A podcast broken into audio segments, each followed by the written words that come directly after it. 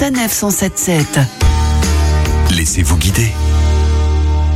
Les sens sont en éveil au jardin fruitier de la Quenexie, à une vingtaine de kilomètres de Metz, près de 4 hectares de verdure accessibles au public. Ici, les vignes côtoient les pivoines, le thym et les pommiers.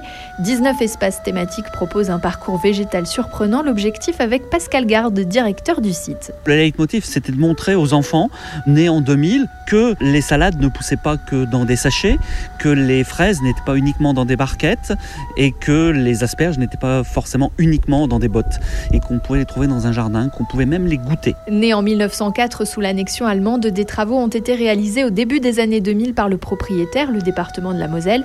Une dizaine de jardiniers s'occupent de près de 4000 espèces de plantes, mais également 30 000 arbres, dont les fruitiers. Nous sommes la plus grande collection fruitière française. On va trouver donc la plus grande collection de pommes en France, avec euh, un peu plus de 700 variétés. Belle collection de mirabelles. On a la plus grande collection au monde de framboisiers, avec 96 variétés. Grande collection de noix, grande collection de noisettes, une petite collection, ne serait-ce qu'une vingtaine de variétés de coins. Ici, le temps s'arrête. Le visiteur peut faire une pause dans un transat près des fleurs oubliées, se promener au milieu des noisetiers et passer dans le tunnel des courges, un lieu qui se visite tout au long de l'année. Si vous venez visiter ce jardin, que vous veniez au mois d'avril ou que vous veniez au mois de mai ou par exemple au mois de septembre, vous aurez un jardin complètement différent avec des perceptions différentes. Un jardin, ça s'apprécie alors tôt le matin, tard le soir, tout au long de la saison. Il faut venir tout le temps. Et un jardin accessible à tous. Que vous ayez 5 euh, ans ou que vous en ayez 95, le jardin va vous émouvoir. Vous allez avoir les fleurs, vous allez avoir les parfums, vous allez avoir le bruit, le bruit du vent dans les feuilles. Et il n'y a pas besoin d'avoir les clés, pas besoin forcément de connaître la botanique, pas forcément d'avoir un jardin, pas forcément nécessaire non plus d'avoir la fibre verte.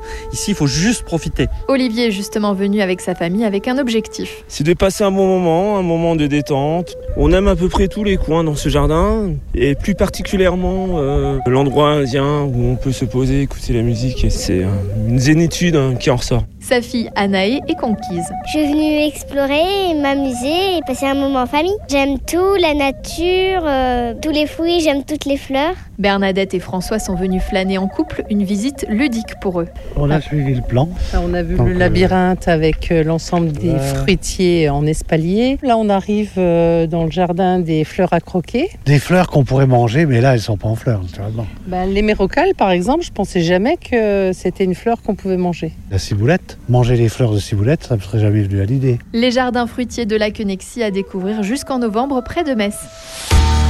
Retrouvez toutes les chroniques de Sanef 177 sur sanef177.fr.